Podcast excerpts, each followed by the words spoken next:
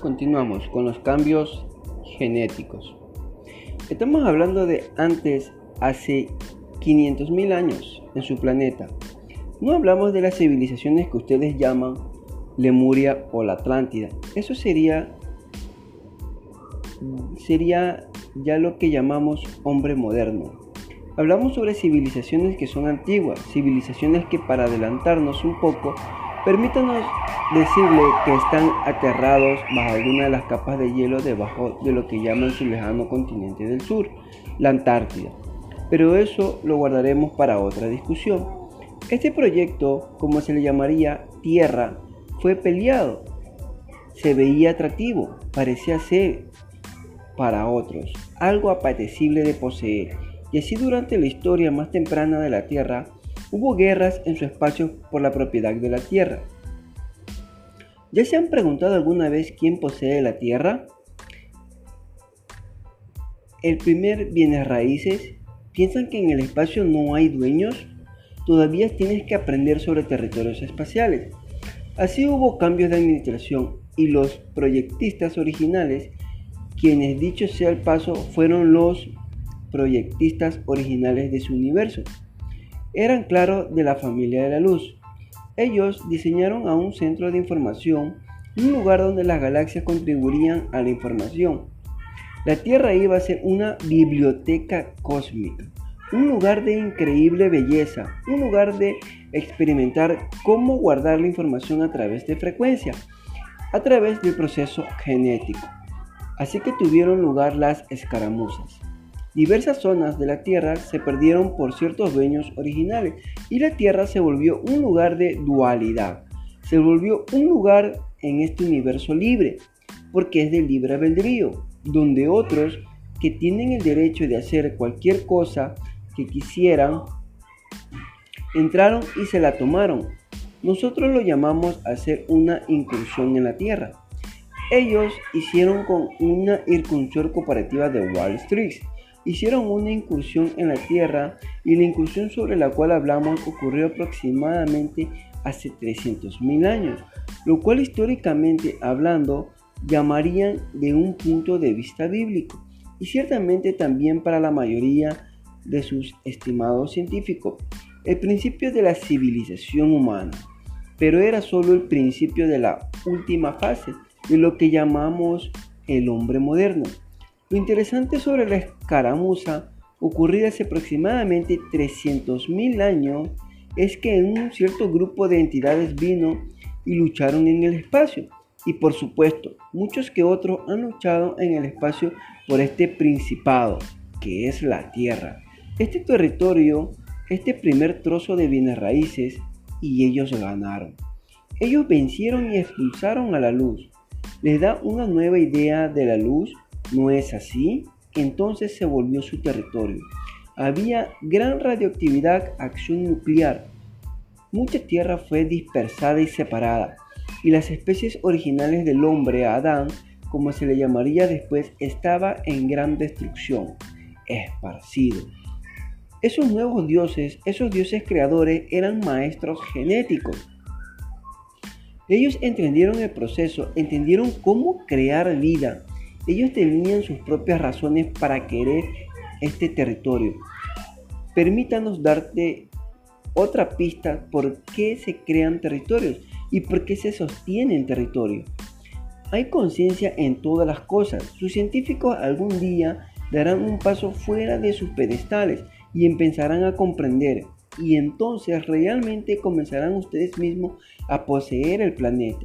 Hay conciencia dentro de todas las cosas. La conciencia continuamente se comunica. La conciencia vibra o puede guiarse para que vibre a ciertas frecuencias electromagnéticas. Las frecuencias electromagnéticas son muy interesantes. Tienden a actuar en una variedad de maneras. Una de las maneras con las que vamos a estar involucrados hablando con ustedes esta tarde es que las energías electromagnéticas de, conciencia pueden actuar como alimento. Sientan bien este concepto. Puede actuar como alimento. Eso significa que así como pueden prepararse manzanas y pueden ser alimentos ingeridos en una variedad de formas, Quizás podría prepararse la conciencia y ser ingerida de una variedad de maneras. ¿Comprenden? Entonces, algunas entidades en el proceso de su propia evolución empezaron a descubrir que al ellos crear vida y poner conciencia en las cosas a través de varias las frecuencias, modulando las frecuencias de forma de conciencia, podrían alimentarse. Podrían mantenerse en existencia. Empezaron a deducir que así era como el creador original se nutría. Manda a otros a crear una fuente de alimento para sí mismo Ahora, los nuevos dueños de su planeta, este principado en el espacio, en la franja de su sistema galáctico, tenía diferentes preferencias y apetitos que los dueños anteriores. Ellos se nutrían del miedo, se nutrían del caos. Aunque el miedo era su principal fuente de alimento, de algún modo los alimentaba, los estimulaba, los mantenía en el poder. Así hace 300.000 años, estos dioses creadores de los cuales habla su Biblia, de los que hablan las tablillas babilónicas y todos los textos alrededor del mundo, vieron, su y reestructuraron lo que se llamaría la especie del hombre nativo y ellos reestructuraron su ADN para ser los que transmitieran dentro de cierta banda de frecuencia limitada. Esto ha seguido ocurriendo durante mucho tiempo ¿Qué parte juegan ustedes en esto?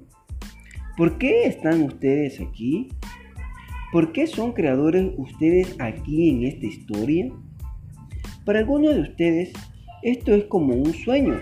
Nosotros le estamos recordando lo que ustedes ya saben dentro de ustedes mismos. Hemos venido hacia su planeta para activar sus bancos de memoria, para inspirar a la raza humana a través de la familia de la luz a que empiecen a crear su propia realidad. Nosotros, como pleyadianos, creamos nuestras propias experiencias. Nosotros regresamos a través de lo que se llama tiempo, en sus términos, a lo que llamaríamos nuestro pasado.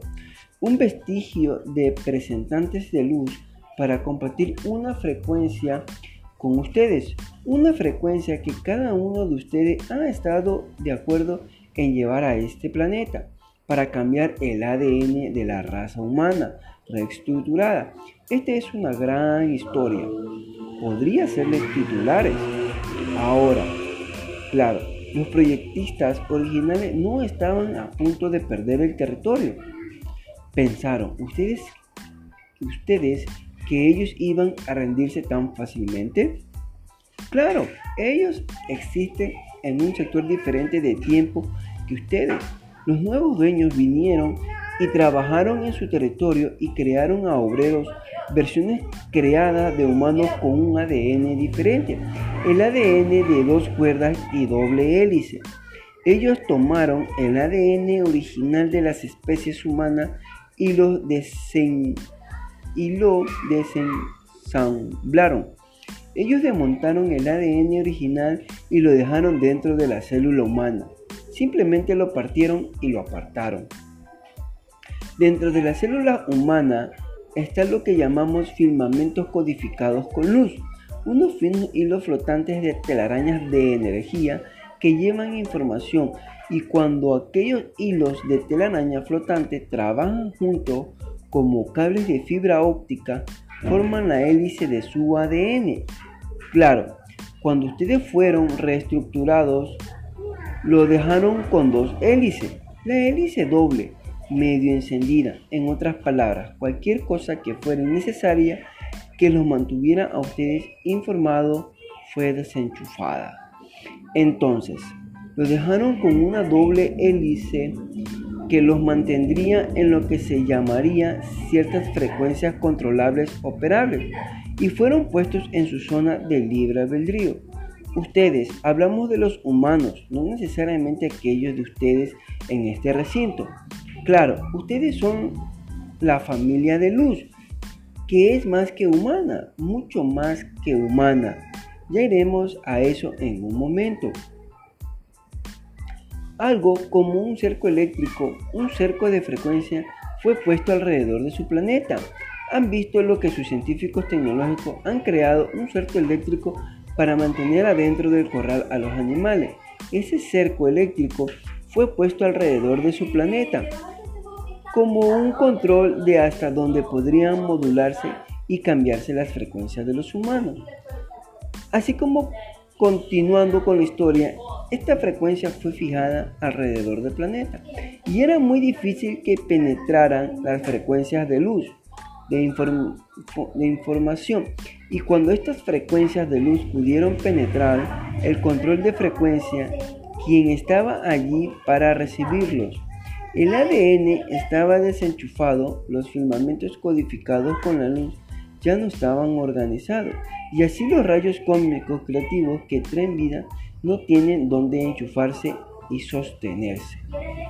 Había muchos nobles experimentos y los proyectistas originales empezaron a llamar lo que sería la familia de luz para infiltrar el proyecto y empezar a encarnar, para empezar a traer una por una la información de la luz a un lugar donde estaba perdida. La familia de la luz empezó su trabajo aquí, entrando en un sistema que estaba desprovisto de luz, desprovisto de información, permitiendo filtrar lo que se llamaría la redefinición de las leyes del hombre, para permitir que estos rayos cósmicos creativos le agujearon el cuerpo, individuo por individuo, y luego grupo por grupo. Continuaremos con la otra parte.